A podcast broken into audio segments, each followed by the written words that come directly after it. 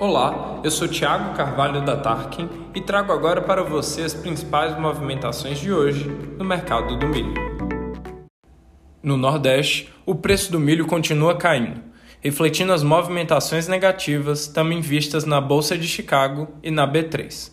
No estado do Maranhão, os preços variam entre R$ 82 e 84 reais a saca de balsas até São Luís, bem parecido com os preços vistos no Piauí que tem milho rodando a 83 em Uruçuí.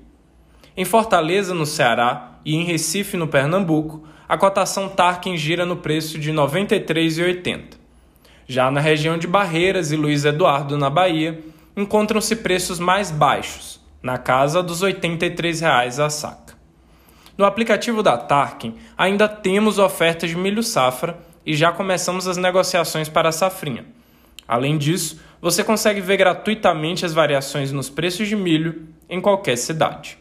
Por hoje é só. Continue com a gente para não perder as principais movimentações do mercado do milho na sua região.